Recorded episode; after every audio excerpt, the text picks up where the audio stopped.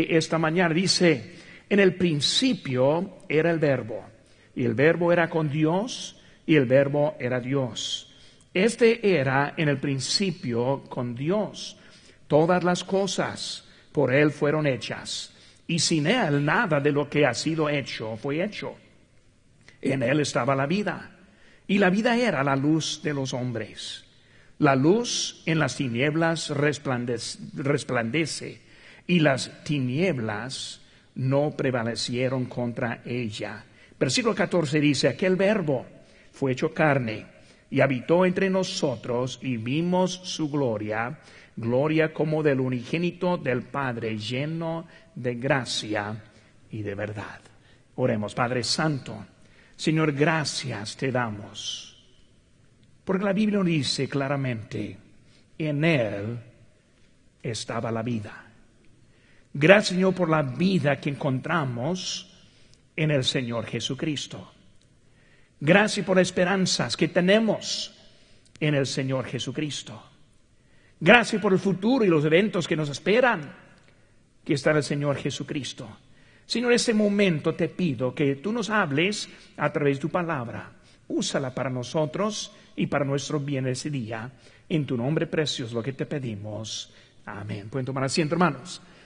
Estamos siguiendo ahora en esta temporada pensando en él. Versículo 4 dice, en él estaba la vida. Jesucristo es el autor de la vida. Cuando vamos aquí, ese él habla del verbo que encontramos en versículo número 1.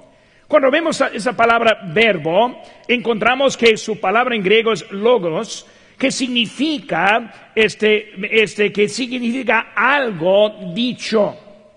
Este, vemos que esa palabra en español, que vemos la palabra verbo, lo encontramos también la palabra palabra. Y vemos que está hablando de algo muy importante. Cuando pensamos en la concepción de ese verbo, primeramente entendemos que es una concepción en el alma del hombre.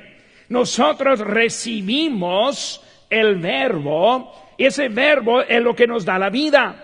Vemos ahora que ese verbo se refiriendo a la segunda persona de la, de la Trinidad. En versículo 4 dice el unigénito del Padre. Vemos el Señor Jesucristo.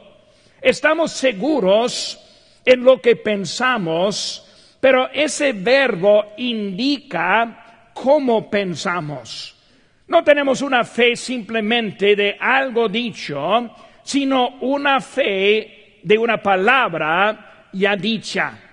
Vemos que Juan el Bautista, hablando de él aquí en este, en este capítulo, vemos que Juan el Bautista, perdón, Juan el Bautista era el verbo, pero el Señor Jesucristo, digo, Juan el Bautista era la voz, pero el Señor Jesucristo era el verbo. Lo vemos aquí en versículo 23. Dice que dijo, yo soy la voz del que clama el desierto. Vemos que Juan Bautista, esa voz del verbo que hace la diferencia. En nuestras vidas también nosotros tenemos esa misma voz. Cuando salimos a tocar puertas, cuando llevamos una invitación ahorita para entregar a alguien, podemos ser esa voz acerca del verbo. También, hermanos, vemos que en Juan 1.1 dice que lo que era desde el principio, pero Juan 1.1, lo que era desde el principio, lo que hemos oído, lo que hemos visto con nuestras, nuestros ojos, lo que hemos contemplado, Está hablando de Jesucristo. En Apocalipsis 19:13 dice, estaba vestido de una ropa teñida en sangre y su nombre es el verbo de Dios. Pero vemos ese verbo que vino, la Virgen, aquí en capítulo, en Juan 1, que está hablando de él, vemos que es el mismo verbo que viene un día montado sobre un caballo blanco para establecer su reino aquí en este mundo. Según digo, según Pedro, capítulo 1, 19, dice, tenemos también la palabra profética más segura, a la cual hacéis bien en estar atentos como una antorcha que alumbra el lugar oscuro Y no dice salga en vuestros corazones. Hermanos, ese verbo es lo que hace diferencia en nuestra vida.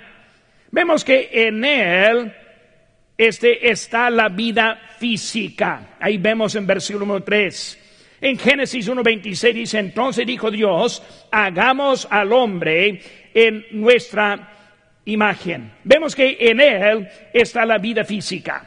Nosotros vivimos en un ambiente en la tierra que es un ambiente muy delicado, muy complicado. Y hoy en día estamos viendo que la ciencia siempre anda buscando a otras vidas en otros lugares. Es una búsqueda de la vida. Puede ver aquí nuestro mundo, nuestro país, está la área 51. Hay fotos de ovnis que siempre están pasando diciendo que si existen. Este siempre está hablando de experiencias. Todos quieren creer que hay más que nosotros en este universo. La semana pasada salió que hay vida en Marte. Es como un insecto, un reptil que está allí y luego después fue descontado por la NASA que diciendo que no hay este ambiente habitable en el Marte. Pero la vida siempre, el hombre siempre anda buscando por lo que hay.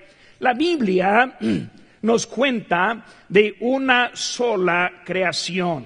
Hermanos, esa vida se origina con Cristo muestra con nosotros la importancia que Dios puso en su creación. Hermano, nosotros empezamos como un insecto y después como un mono y luego bajando, quitando la cola y siguiendo como hombre. Nosotros tenemos un lugar bien específico hecho por el verbo. Somos importantes en la creación de Dios. Génesis 1.31 dice, y vio Dios todo lo que había hecho. Y aquí era bueno en gran manera. Vemos que Dios ahora estuvo haciendo. El problema que siempre hay en algo es el pecado. En la creación es el pecado que hizo una brecha en nuestra relación. Esa brecha la que produjo la muerte.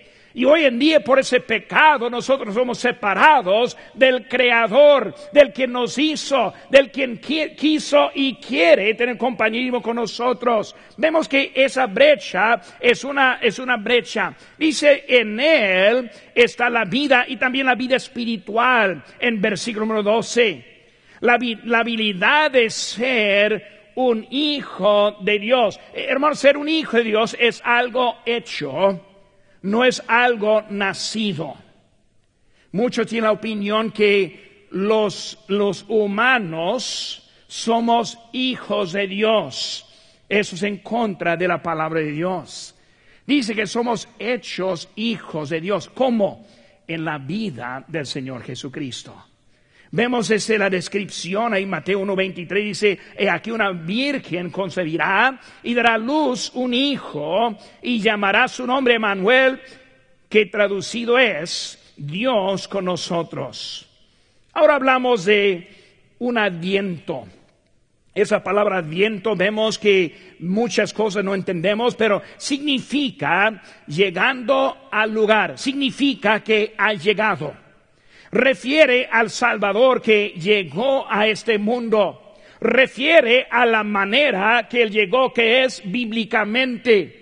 Cuando hablamos del aviento, vemos que Cristo vino para cumplir las escrituras. En Mateo 5, 17 dice, no penséis que he venido para abrogar la ley o los profetas. No he venido para abrogar, sino para cumplir.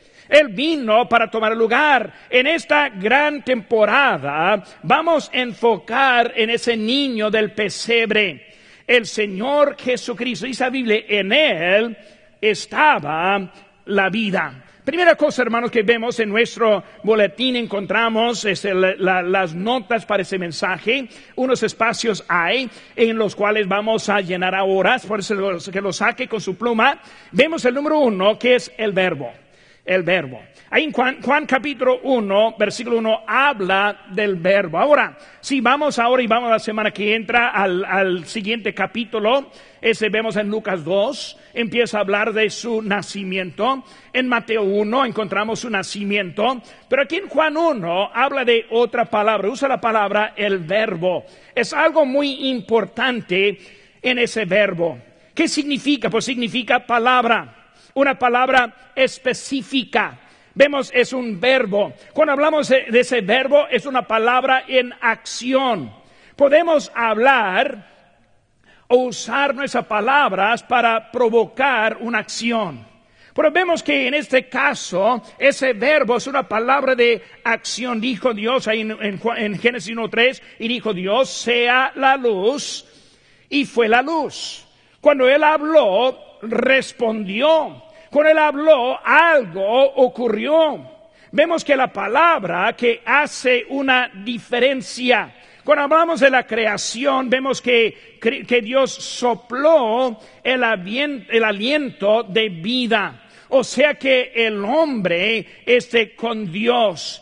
En ese momento el hombre empezó de ser un ser viviente con alma eterno por toda la eternidad. En ese momento el hombre llegó de ser aquí, este con Dios. El adviento es cuando tenemos ahora Dios con el hombre. Cuando nosotros en nuestra condición de pecado perdimos el lugar con Dios, vemos que ahora Dios es Él quien vino con nosotros en Emanuel, ese verbo que fue nacido. Vemos también la palabra de Dios. En 1 Juan 5, 7 dice, porque tres son los que dan testimonio en el cielo, el Padre, el Verbo y el Espíritu Santo. Y esos tres son uno. Vemos la Trinidad que está hablando y la palabra de Dios es el verbo que está hablando. Pero cuando hablamos del verbo, el inciso A, vemos el principio. El principio. Dice aquí, en el principio era el verbo el principio de qué? ¿De qué está hablando en este principio? Aquí en este texto, Juan está hablando del adviniento, o sea, su venida, ese como el principio. Vemos que está hablando de él aquí, de Cristo llegando, y vemos la presencia de Dios físicamente está Dios con nosotros desde la caída, morando, caminando, viviendo en este mundo. Habla de la reconciliación con Dios. Sin Él somos separados de Dios para la condenación. Cuando hablamos aquí del adviniento, también vemos que la casa de Dios es un lugar en donde Dios quiere que estemos reunidos, donde están dos o tres reunidos su nombre, allí también está Él en medio. Por eso, hermanos, es diferente esta mañana estar aquí congregados que estar en la casa con la tele prendida. Es diferente estar aquí en esta mañana en la casa de Dios que estar en su casa leyendo la Biblia. Es algo que Dios nos ha dado para su presencia con nosotros. Pero más que el principio del adviento, también adviento vemos también el principio de la creación. Ese cuando hablamos otra vez ahí en Génesis 1.26, hagamos al hombre nuestra imagen conforme a nuestra semejanza. Dios era antes de la creación, principio de los ángeles. Hermanos, el principio del principio. Nosotros en nuestras mentes finitas no tenemos la habilidad de comprender exactamente de la eternidad. No podemos entender que la vida que nosotros tenemos nunca va a terminar. La muerte nos quita físicamente, el alma sigue viviendo para siempre. Cada ser que ha sido nacido en ese mundo vive, existe en una parte hoy en día. La muerte no es una siendo acabado, sino es un cambio. Dejamos la carne, pero el alma sigue por la eternidad. Nosotros tenemos un principio. Ese principio comienza con nuestra, nuestro nacimiento. Pero vemos que antes de eso era Dios. Antes de nuestra vida, Dios estaba. Vemos que Dios estaba antes de la creación, antes de los ángeles. Con Dios no hay principio. Si va para atrás mil años, o cien mil años, un millón de años, trillones de años, siempre era Dios. Algo eh, eh, omnipotente que vemos de Dios. Vemos su autoridad. El verbo era Dios. No estaba, sino era. El verbo era Dios, hablando en principio, el verbo creó, lo vemos en versículo 3. El verbo produce la vida, versículo 4. El verbo es la luz, en versículo 5. Vemos la autoridad de ese verbo con quien está hablando, es el principio que está hablando. En el inciso B vemos la profecía. La profecía. Advenimiento significa lo que hemos estado esperando. Los judíos esperaban este el, el Mesías y él vino con propósito. Cristo vino como el Mesías para los judíos. Y los judíos estuvieron esperando ese Mesías. En Mateo 15, 24 dice, no soy enviado sino a las ovejas perdidas de la casa de Israel. Vino el Señor Jesucristo a su pueblo. Se dice que hay 45 profecías acerca del Mesías en el Antiguo Testamento y todas fueron cumplidas en Cristo. Cristo hizo 28 profecías acerca del mismo, todas fueron cumplidas. Cristo hizo 36 milagros grabados en la Biblia para mostrar su autoridad y quién era ese Señor. Hermanos, todas las señales eran hechas para los judíos. Veo rápidamente aquí en Juan capítulo 2, nomás una página más adelante su Biblia, versículo 19 dice, respondió Jesús y les dijo, destruid este templo y en tres días lo levantaré. Dijeron luego los judíos, en cuarenta y seis años fue edificado este templo y tú, en tres días lo levantarás. Mas él hablaba del templo de su cuerpo. Él dando el la profecía enseñaba. Los judíos, aunque tuvieron señales, los judíos, aunque tuvieron profecías, los judíos, aunque vieron los milagros, vemos que ellos lo rechazaron. Aquí nuestro texto, Juan 1, versículo 11 dice, a lo suyo, hablando los judíos, a lo suyo vino y los suyos no le recibieron. Después de tres mil años, desde Abraham hasta hoy en día todavía están esperando al Mesías. Después de todas las profecías hechas, aún están esperando. Después de todos los milagros hechos, no solo no recibieron, sino también lo quisieron matar el Hijo, Él es el Hijo de Dios. En Isaías 53, dice, despreciado y desechado entre los hombres, varón de dolores, experimentado en quebranto, y como que escondimos de Él nuestro, el rostro, fue menospreciado y no lo estimamos. Los judíos no lo recibieron. Y por eso vemos que ahora pasó de los judíos a los, este, a los griegos o a los gentiles o a nosotros hoy en día en versículo 12.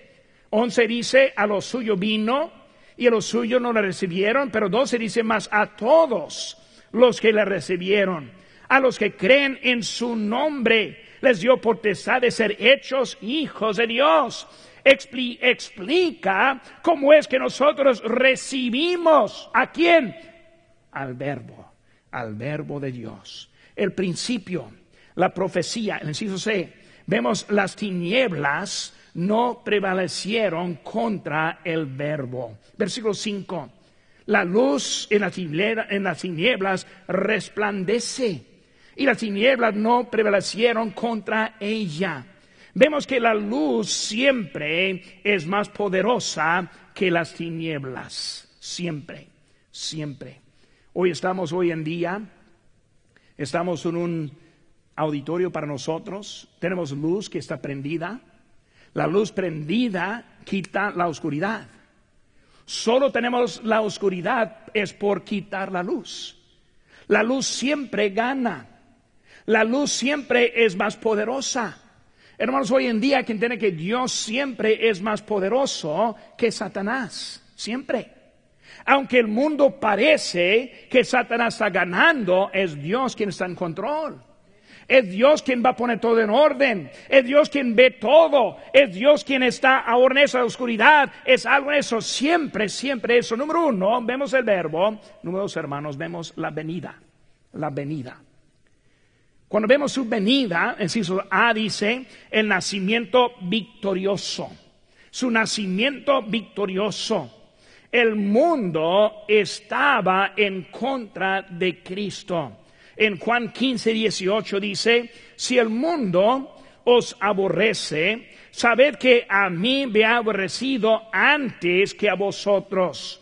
Pero vemos en su nacimiento victorioso, vemos que Él se nació en un momento y lugar al contrario de lo que el mundo quiso.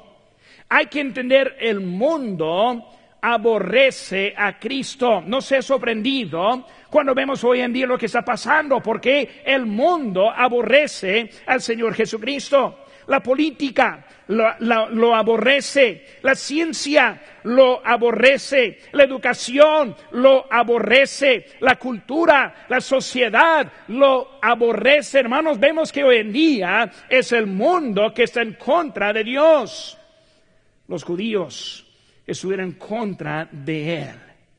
No lo recibieron, no lo quisieron escuchar, no quisieron darse eh, este lugar en ellos, pero hermanos, él nació victoriosamente, nuestro Señor.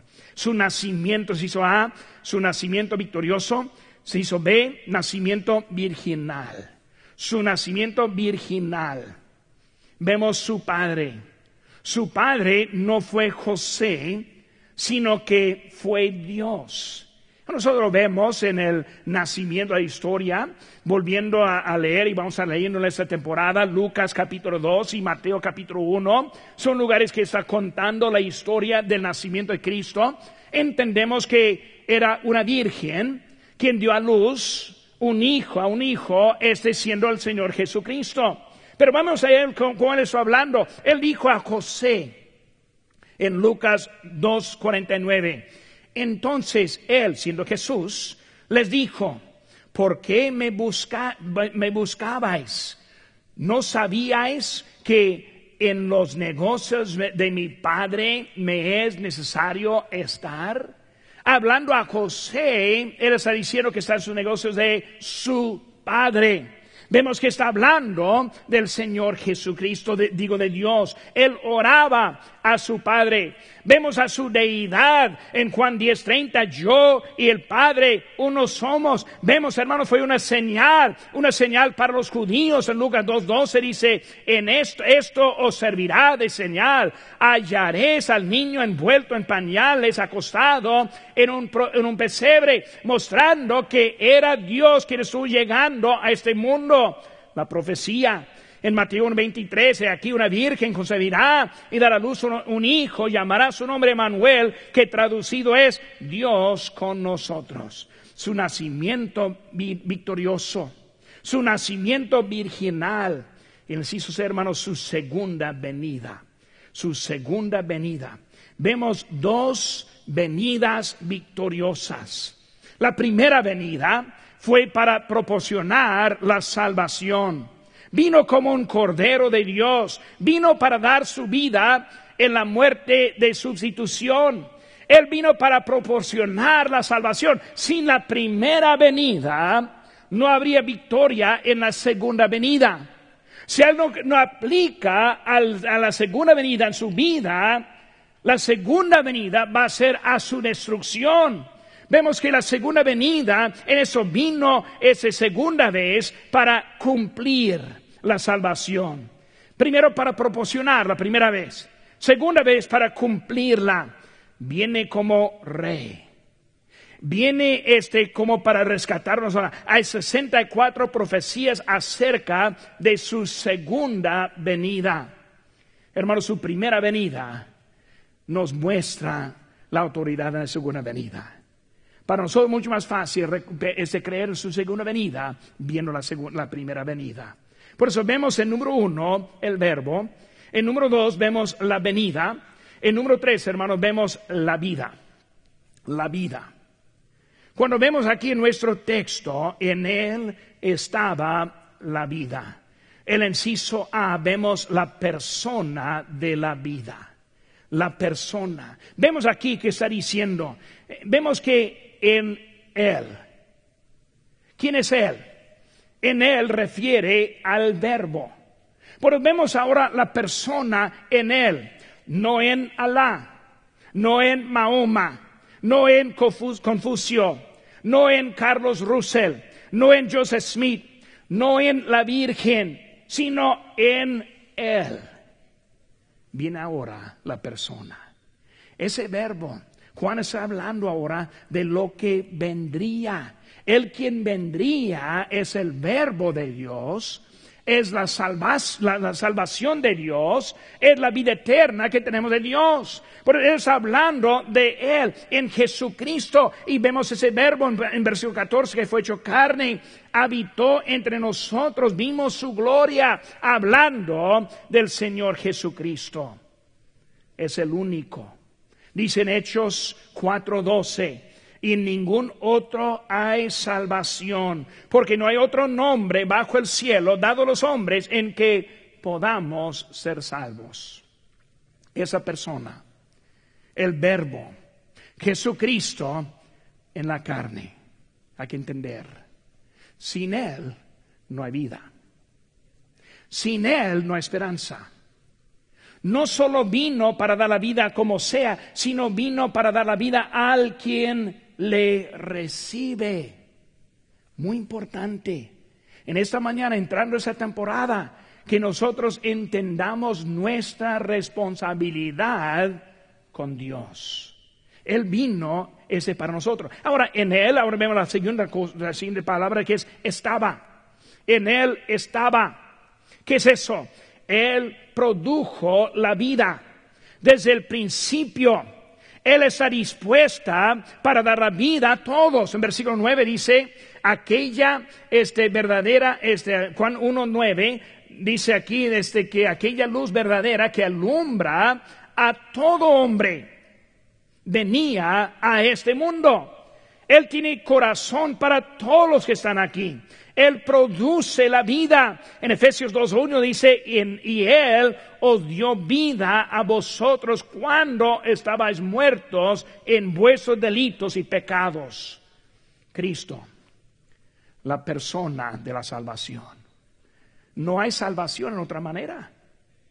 Aunque muchos tienen sinceridad, muchos ponen su fe yo hablé con alguien hace poco que estaba hablando de su fe, que no era en Jesucristo. Me dijo, pero hay que entender, yo tengo una fe sincera. Sinceramente, si no es en fe en Cristo, está en camino al castigo de Dios. En Cristo, en Él, esa persona, la persona de la vida, en sí se ve la presentación de la vida. Cuando vemos la vida, la vida era la luz. No hay vida aparte de la luz verdadera. La luz es para todos los hombres. No hay un camino bautista y un camino católico. No hay un camino bautista y un camino de cualquier otro grupo. Es el camino de Dios para los hombres. ¿Estamos en ese camino o estamos perdidos y apartados de Dios en nuestra vida? En Él estaba la vida.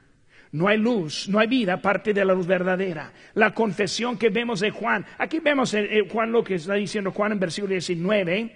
Aquí estamos en Juan 1, 19. Dice, este es el testimonio de Juan. Ahora es su testimonio, Juan el Bautista. Cuando los judíos enviaron de Jerusalén sacerdotes y levitas para que le preguntasen, ¿tú quién eres? Confesó y no negó sino confesó, yo no soy el Cristo. Y le preguntaron, ¿qué pues? ¿Eres tú Elías? Dijo, no soy. ¿Eres tú el profeta? Él respondió, no. Le dijeron, pues, ¿quién eres? Para que demos respuesta a los que nos enviaron. ¿Qué dices de ti mismo? Dijo, yo soy la voz de uno que clama en el desierto, enderezad el camino, Señor, como dijo el profeta Isaías y, a los que habían sido enviados eran los fariseos. Él está hablando y refiriendo y dándole al Señor Jesucristo. La vida, hermanos, produce la luz. Hay testimonio en la vida verdadera. Cuando nosotros eh, conocemos a Cristo, ese conocimiento produce luz. Por eso si hablamos con alguien que ha aceptado a Cristo y le hacemos la pregunta, si usted se muriera, ¿a dónde iría? Y sin esperar, sin pensar, sin considerar, dice luego, luego, al cielo. ¿Por qué? Es la luz que tenemos en Cristo. Esa luz nos da la satisfacción. Esa luz nos da la seguridad. Esa luz nos da la esperanza. Un día viene Cristo si Él no viene pronto, la muerte viene. Cualquier forma hay que estar preparado y necesita esa luz dentro de usted mismo. Vemos que está hablando de esa luz que está dando testimonio de lo que pasó, cómo presenta ese evangelio en la vida. Vemos la persona, vemos la presentación y, los hermanos, el producto, el producto de la vida. Juan capítulo 11 Versículo 12 dice, mas a todos los que le recibieron, a los que creen en su nombre, les dio potestad de ser hechos hijos de Dios, ese producto. Cuando yo puse mi fe en Cristo, un niño de siete años de edad, algo pasó adentro que me cambió hasta ser un hijo hecho de Dios. Algo cambió, es el producto. Ahora yo no soy hijo del mundo, sino hijo de Dios. Mi lugar ahora no, ahora no pertenece en ese mundo, sino pertenece en el cielo. Ese producto es la vida eterna. No se acaba con la muerte no se acaba con otra cosa, sino que dura para siempre. Es el producto. Siendo hecho hijo de Dios, vemos que es para todos, a todos. No hay ninguno que está aquí que está extinto de la posibilidad de ser hecho hijo de Dios. Pero es un solo camino. No vemos en la Biblia otra opción, otro lugar, otra manera, otra persona, ningún otro hay, solo el Señor Jesucristo. Hermanos y amigos, Dios quiere estar muy claro que hay un solo camino al cielo. ¿Para qué? Para que no perdamos esa oportunidad. Y en esa mañana, si está pensando otra persona, si está teniendo dudas en su vida eterna, ¿por qué está esperando? Cristo quiere que sepa lo que hay. Le da el poder, lo que vemos aquí de ser hechos hijos de Dios, producto. Puede ser que en esta mañana está alguien aquí que todavía no tiene esa certeza en su corazón. Vive con poco miedo. No está preparado para morir. Lo que necesita